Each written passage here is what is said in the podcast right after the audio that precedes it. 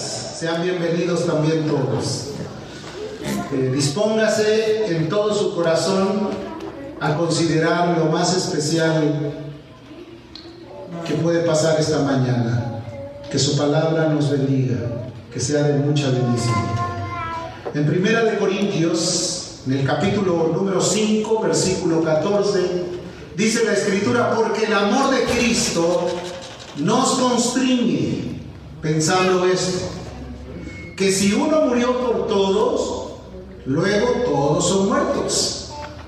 Y por todos murió, para que los que viven ya no vivan para sí, mas para aquel que murió y resucitó por ellos. Amén.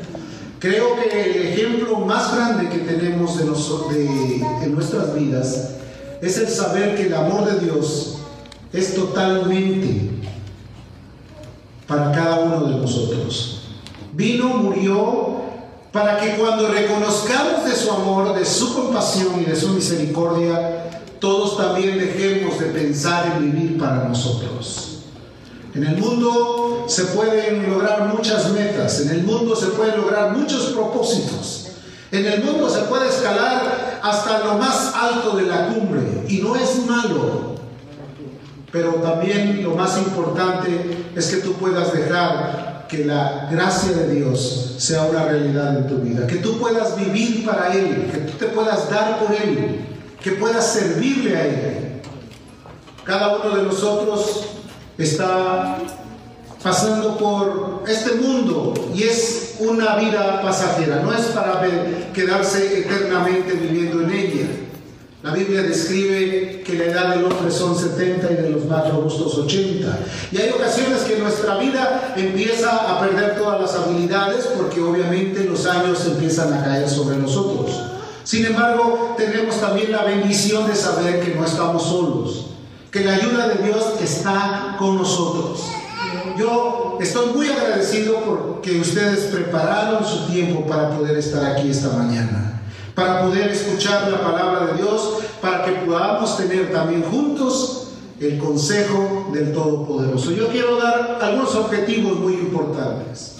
En primer lugar, yo quiero hablarte acerca del amor generoso de Dios, porque Dios ha sido muy generoso. Hasta aquí nos ha ayudado. Muchos no pudieron llegar a este día. Muchos posiblemente en el camino quedaron. Sin embargo, Dios que es bueno y maravilloso, nos permitió llegar hasta este momento. Como dijo Samuel, Ebenezer, hasta aquí nos ayudó el Señor, nos ha ayudado hasta este momento. El segundo punto es con la generosidad del amor de una madre, compararlo. Una madre es símbolo de respeto en la sociedad que vivimos. Yo creo que se le rinde más respeto a la madre que al padre. Se cuenta que en un día, en un campamento juvenil, todos los muchachos estaban ahí un poco eh, alegrestados y el que subió al podio les preguntó, a ver, a ver, un momentito, ¿cuántos quisieran ser como su padre? Jovencitas y jovencitos, nadie levantó la mano. ¿Cuántos quieren ser como su madre? Y todos casi al unísono levantaron la mano. Como que hay un punto completamente inclinado hacia ellas. Ahora, quiero decirte que el padre a veces sufre la ausencia del hogar por el esfuerzo, por el trabajo, por el tener que estar buscando la forma de lograr hacer subsistir a la familia. Pero en esta sociedad donde ya hay una igualdad, donde la mujer y el hombre trabajan, también a veces desaparece la figura materna en los últimos años. Es importante saber que la familia es el fundamento de la sociedad. La, familia cuando está bien estructurada, la sociedad permanece fiel, fuerte y puede tener dominio para poder salir adelante. Una sociedad bien estable es una sociedad de hijos e hijas que van a triunfar en medio del mundo. Sin duda alguna, Tendremos muchos ejemplos de los cuales podríamos hablar. Hay infinidad de ejemplos en la Biblia de madres que fueron el objeto de admiración para otros. Podemos hablar de una mujer llamada Ana, que fue la madre de, Sansón, de Samuel, que con todo su corazón buscó ser una madre porque él, ella era estéril y lo buscó con tanta dedicación hasta que logró sacar adelante la vida de su hijo. Un hijo que llevó la instrucción de su madre y que llegó a tener como resultado ser un juez sobre la nación de Israel, un sacerdote y también un profeta. Obviamente esas cualidades son de distinguirse en un mundo donde se necesita que pueda haber otra vez movimientos de Dios o gentes que representen la figura de Dios en medio de la tierra. Una madre lo puede lograr todavía. Hay infinidad de madres. Pero yo quiero hablarte en primer lugar acerca de las características del amor de Dios. En Efesios capítulo 3, versículo 18 dice que nosotros logremos ser plenamente capaces. Quiere decir que necesitamos tener la capacidad de comprender con todos los cristianos del mundo cuál es la anchura, la longitud, la profundidad y la altura. Pero la altura de qué? Del amor de Dios. De lo inmenso y maravilloso que es el amor de Dios. Y de conocer, dice, el amor de Cristo que excede a todo conocimiento. Quiere decir que en el mundo puede haber muchos conocimientos, hay conocimientos que son muy interesantes, muy importantes para el desarrollo de una sociedad o para encumbrar como que una sociedad pueda lograr máximos logros en la tierra. Entonces dice la escritura que lo importante es que nosotros comprendamos cuál es la anchura, la longitud, la profundidad y la altura del amor de Dios. El amor de Cristo que excede a todo conocimiento, dice, para que seáis llenos de la plenitud de Dios. Nosotros necesitamos a Dios. Lo necesitamos en todo para ser dirigidos, para poder tomar las mejores decisiones, para poder lograr los mejores objetivos. Separados de Él no podemos hacer nada. Dios debe de ser el primer argumento de nuestra vida para cualquier cosa. Dios tiene todos los tópicos que tú necesitas saber. En todas las cosas que tú necesitas conocer, siempre estará Dios presente porque Él es el Dios del universo, el que hizo toda la tierra. Entonces debemos de estar completos. Pero dentro de los parámetros del amor de Dios o dentro de todo lo que Dios es para nosotros, podemos hablar acerca de la abnegación. Esa palabra a veces ya no la usamos y mucho menos la ponemos en práctica. En práctica.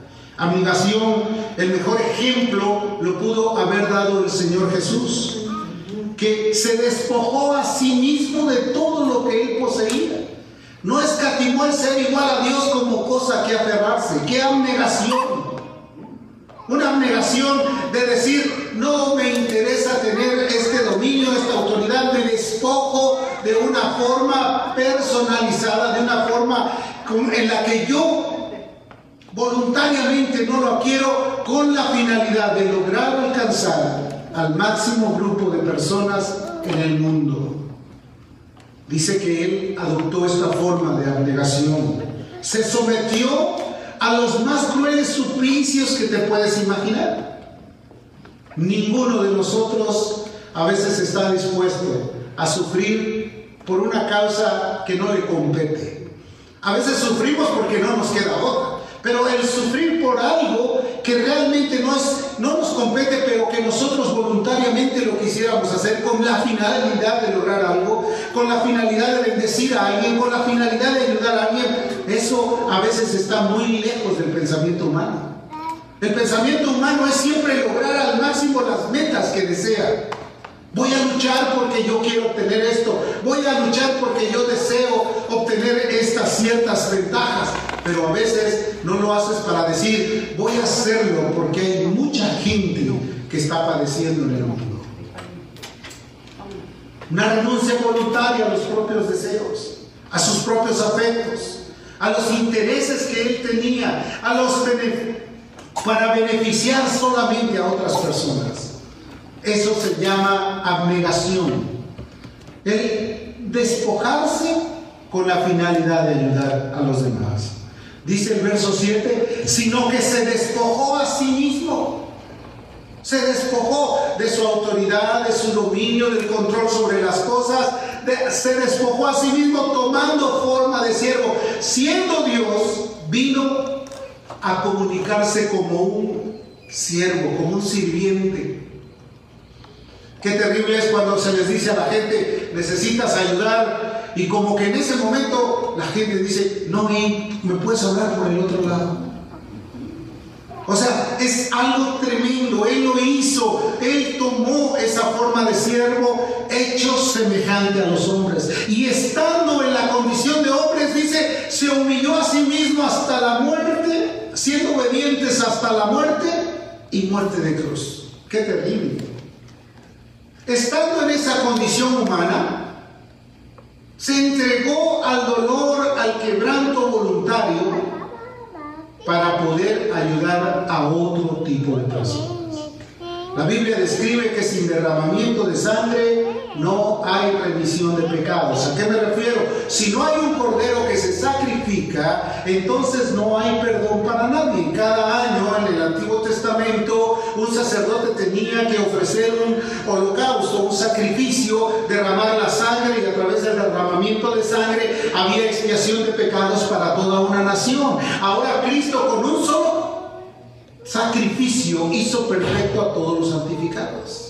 Una sola vez murió y con eso fue suficiente para que todo aquel que en él cree no se pierda, mas tenga vida eterna. Que pueda lograr el entendimiento de que su amor tiene una profundidad, una anchura, una altura, y una profundidad y una altura, y que podamos entender que lo hizo por puro amor. Otro de los aspectos de ese amor glorioso es la paciencia. ¿Cuánta paciencia ha tenido Dios con nosotros? A veces somos tan impacientes nosotros que no podemos ver que alguien nos desobedezca a la primera. Y a veces nos tenemos que topar con gente a quien hay que hablarle una, otra, otra, otra y tener paciencia para volver a explicarles lo mismo después de mucho tiempo. Muchos de nosotros no quisiéramos batallar con eso. Que a la primera cada uno de los que nos escuchan pudieran entender todo. El amor de Dios es tan grande que tuvo tanta paciencia con nosotros. Ha sido tan paciente que nos ha esperado, nos ha visto, nos ha llamado, nos ha despertado, nos ha movido a tener la comprensión de que Él nos está hablando. De dos o tres maneras habla Dios al hombre y aún no entiende, dice la Escritura. Llamándonos. A veces por sueños, a veces a través de las circunstancias, a veces a través de los conflictos serios que hay en nuestra vida. Jesús nos está llamando. Como dice Apocalipsis 3:20, he aquí, yo estoy a la puerta y llamo, tocando continuamente, porque Él quiere entrar a nuestra vida y tomar control de nuestro ser. Amén. ¿Cuántos quisiéramos ser controlados por Él? Vivir para Él, sometidos a Él, viviendo en obediencia a su palabra. Segunda de Pedro, el capítulo 3, verso 9, dice, el Señor no retarda su promesa, según algunos la tienen por tardanza, sino que es paciente para con nosotros. ¿Cuánta paciencia te ha tenido? Recuerda un poquito la paciencia que ha tenido Dios contigo. Cuando te pones a querer discutir con Él. No, pero es que yo soy así es que nadie me va a cambiar, es que, ah, ¿por qué han de pensar eso? Cuando el que te está llamando es Dios. ¿Cuánta paciencia ha tenido?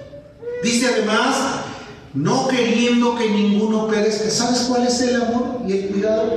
Que aún en su paciencia no desea que tú pierdas la oportunidad de ser alcanzado por su misericordia, sino que todos procedan a una conversión, a un arrepentimiento. Que todos, que no haya absolutamente nadie que se quede sin la oportunidad de alcanzar el perdón y la salvación.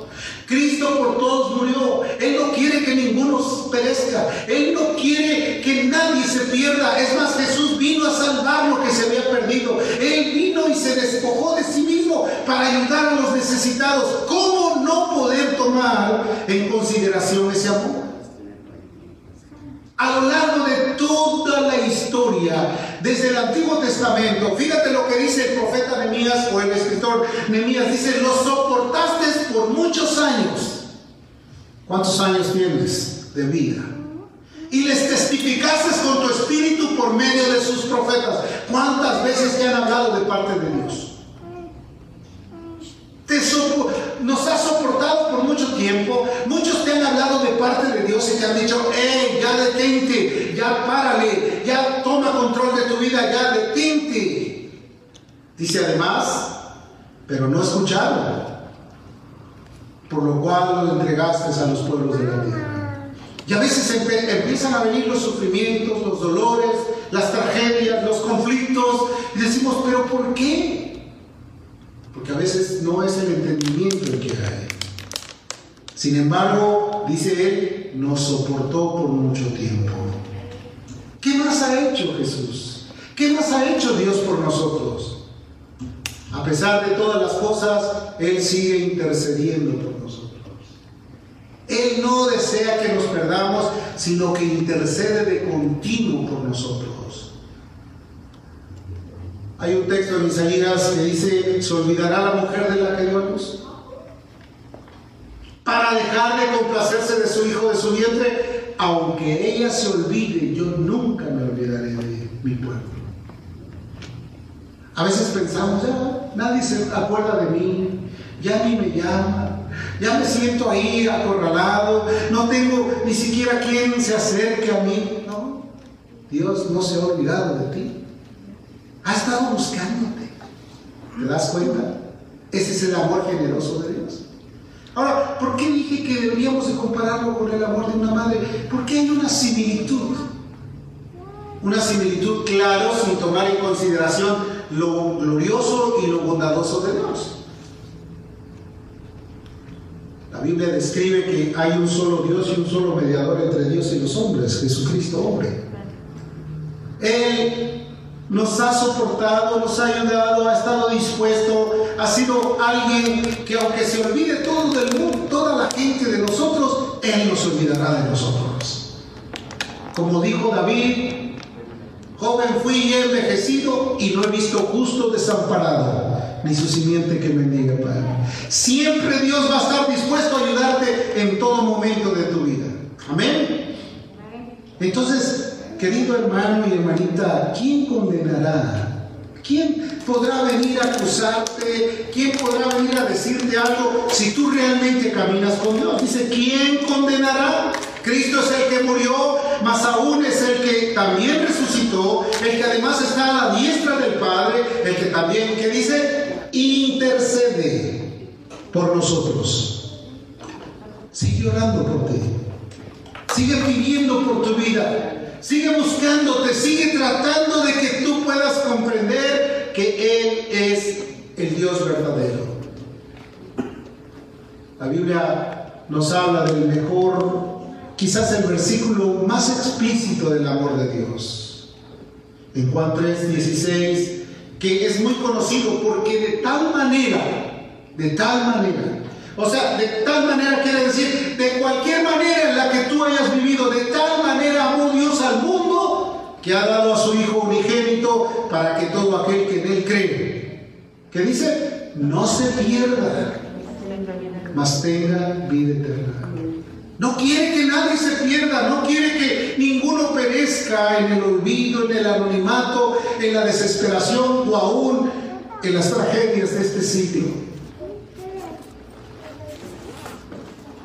Romanos 5, 8 dice, mas Dios muestra su amor para con nosotros.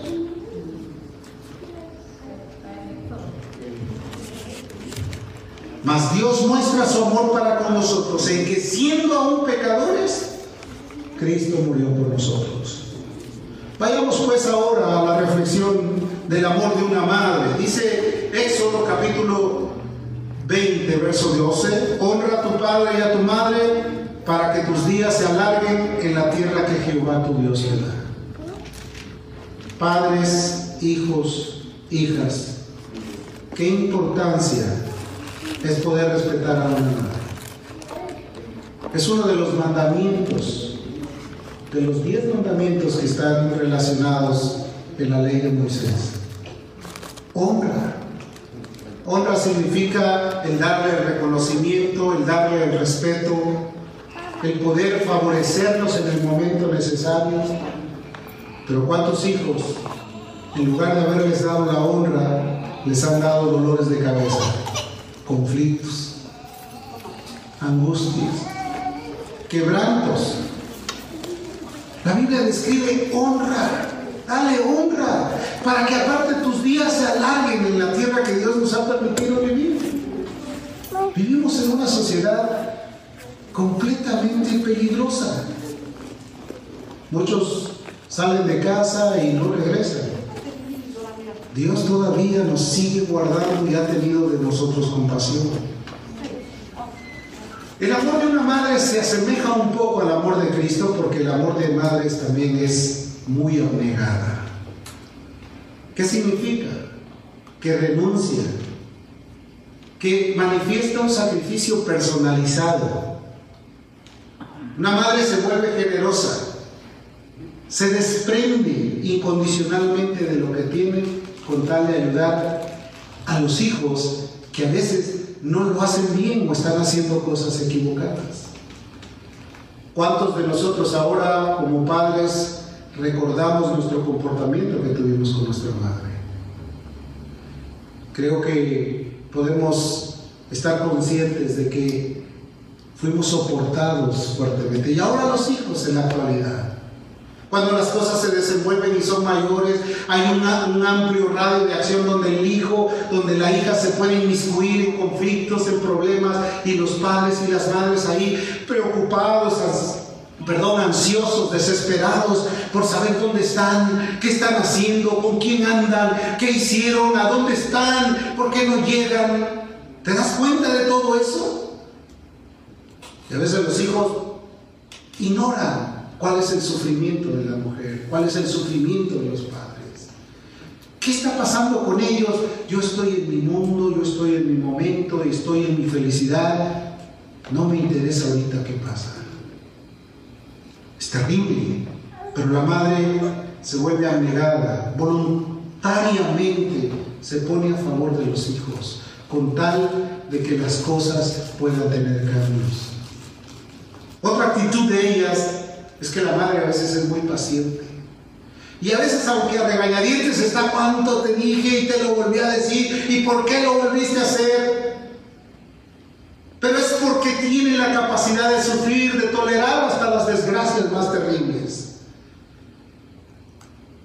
Muchos años recuerdo haber ido a, a las prisiones a predicar, a compartir, y me encontraba afuera muchas madres con desesperación tratando de entrar para ver a sus hijos en el día de la visita.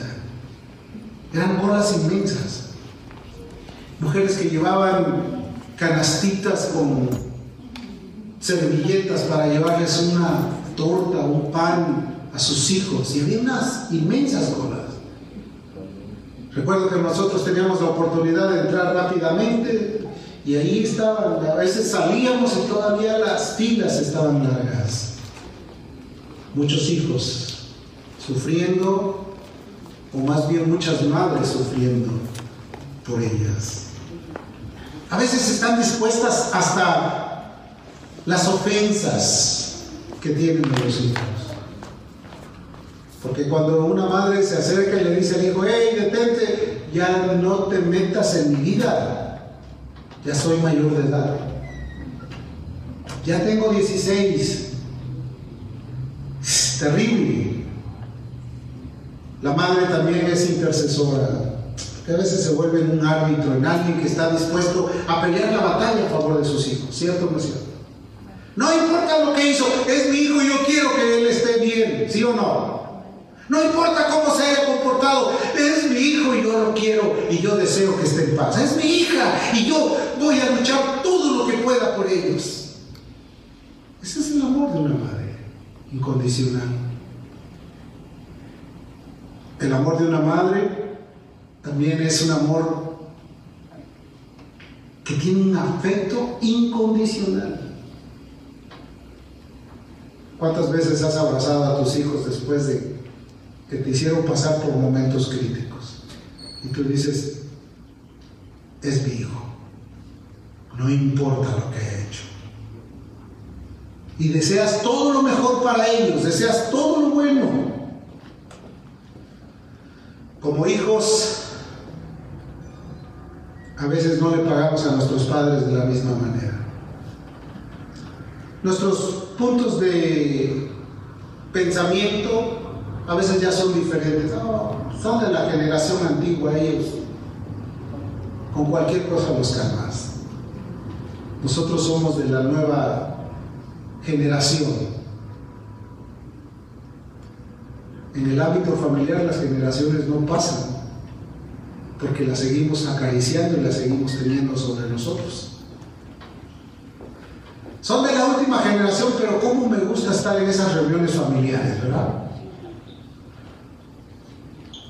Los padres, los hijos, los esposos deben de valorar a las madres como algo importante, como una bendición para sus vidas. Sé que han luchado mucho. Como iglesia debemos de considerar a las hermanas como con mucho respeto y con admiración. Pablo le escribió a sus discípulos y les dijo a las personas maduras, trátalas como madres. A veces vemos a la hermana mayor y queremos, queremos tratarla como si fuera la hermanita jovencita.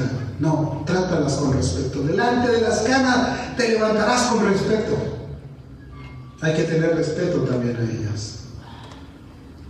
¿Qué actitud debemos de tomar ante tantas necesidades que hay. Tenemos que volver a humanizarnos, a volver a considerar que la vida que Dios nos ha permitido es para servir a los demás, es para negarnos a nosotros. Así como dice la Escritura, de la, de la misma manera que Cristo murió, luego todos murieron, todos, con la finalidad de ser útiles, pero para servir a otros. Esta mañana yo deseo que cada una de ustedes pueda sentirse bendecida por ser madre y que pueda dejar sus cargas delante de Dios y que pueda rogarle a Él que Dios le ayude y que le fortalezca en sus necesidades. Muchos de ustedes han sufrido demasiado, han pasado por momentos luctuosos, han pasado por momentos trágicos de enfermedad, pero Dios hasta este momento les ha permitido estar aquí. Y eso eso cuenta mucho. Yo deseo que Dios las bendiga mucho. Que tengan un día de mucha bendición y quiero que se pongan de pie y quiero orar por cada uno de ustedes.